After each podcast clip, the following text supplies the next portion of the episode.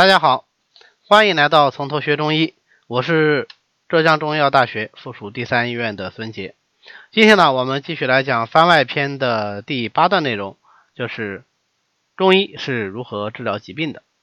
中医治病的思想啊，跟中医诊断的思想是一脉相承的。通过四诊合参，明辨病机以后，采取各式各样的方法，把病家体内失调的气血恢复到正常的状态，这个就是治疗。所以这种治疗永远要求是要针对病情本质的，寒症治以热，热症治以寒，用药也可以，灸法也可以，用针也可以，用任何方法都可以，只要达到目的就可以了。具体的方法其实反而倒是其次的。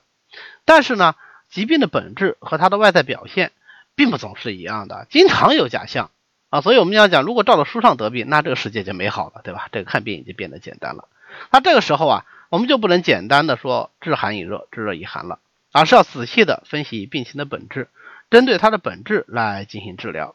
所以看起来呀，就往往是，哎，治疗方法跟外在的表象是相似的啊。比方说，看上去是个热症，却仍然用热药来治疗；或者是看上去是个寒症，却用寒药来治疗。这个就是寒饮寒用，热饮热用的道理。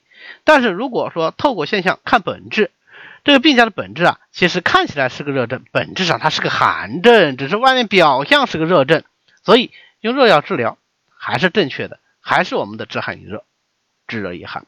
辨证清晰以后，直接针对症的这个特点来进行治疗，当然是最简单的。但是我们中医治病的时候，也并不总是走直线，更多的时候是曲线救国啊，讲究一个用兵之妙。所以治病的目的是救人啊，不但要把病治好，更重要的是啊，要把这个治病。的过程对人体的影响啊降到最低，否则伤敌一千自损八百，不过是遇神俱焚而已。这个嗯，不是一个最好的方法。曲线救国最常用的方法是什么呢？就是因势而立导。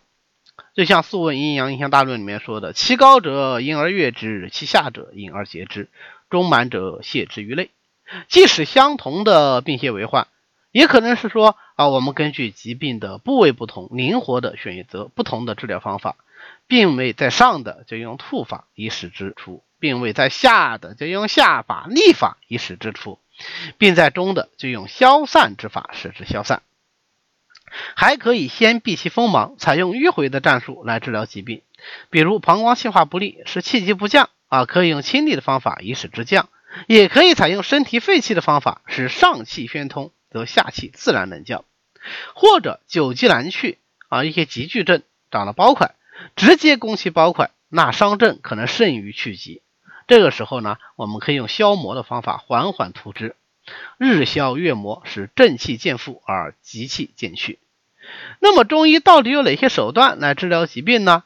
主要当然还是中药，但还包括针刺、灸法、推拿、导引等等很多具体的方法。所有的这些方法作用人体都有一个共同点，就是它们都会对人体的气机产生影响。或使之升，或使之降，或使之热，或使之寒。那么这些影响的特点呢？我们把它总结为偏性。当我们辨清了病家的症以后，就可以用与之相反的偏性去修正它，让人体的气机恢复正常。这个呢，就是以药之偏性救病之偏性。当然，我们也可以说以针之偏性救病之偏性。啊，不但是药，其他的所有治疗方法都是一样的。所以中医的治疗方法呢，就可以非常的灵活，用药也可以，用针也可以。但是啊，具体到某一个疾病，那可能就有说用药更好，或者是用针更好的啊这样一个情况。但是基本上不存在说哦，这个病只可以用药，不可以用针，或者是只可以用针，不可以用药啊这种情况呢是非常少见的啊。这也就是啊为什么针灸科医生可以来治疗这个疾病，哎，但是内科医生也可以治这病。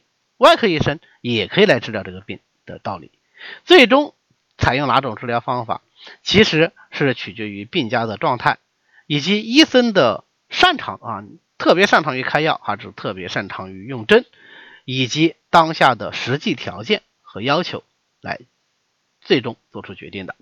好，那么今天呢，我们就讲到这里，咱们下次再见。